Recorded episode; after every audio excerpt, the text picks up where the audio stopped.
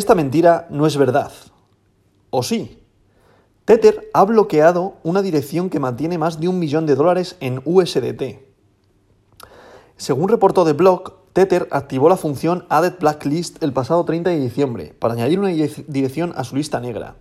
La función congela las monedas de USDT depositadas en dicha dirección, inhabilitando al usuario poder mover los fondos.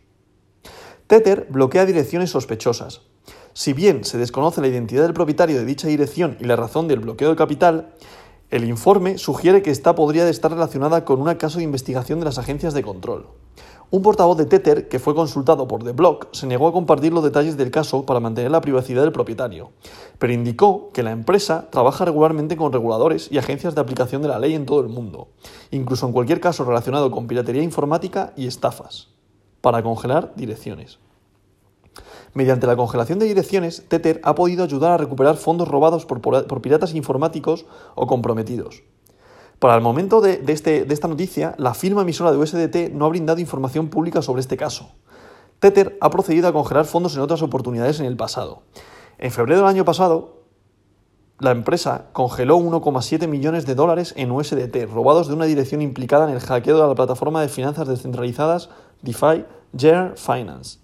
La compañía hizo lo mismo dos años atrás, congelando más de 30 millones de dólares en USDT tras un robo masivo, en el intercambio en el exchange KuCoin. Según datos de The Block, Tether ha bloqueado a más de 500 direcciones de Ethereum desde que activó su función de lista negra en 2017.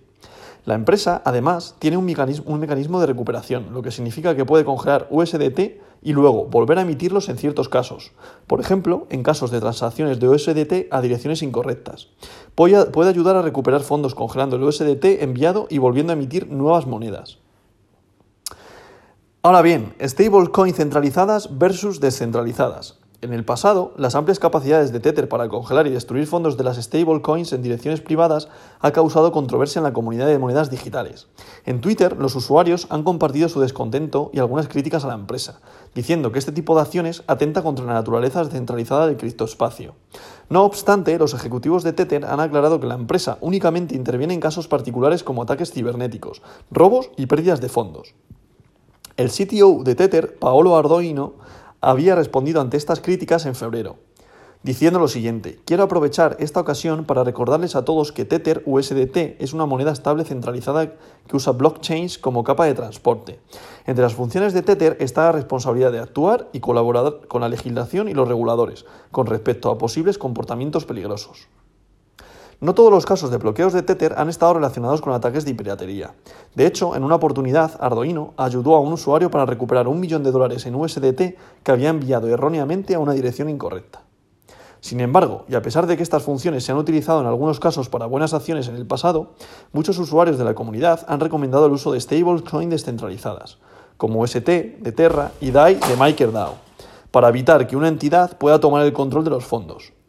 Otras monedas stables como USDC de Circle también tienen la capacidad de bloqueo. Y esta verdad no es mentira.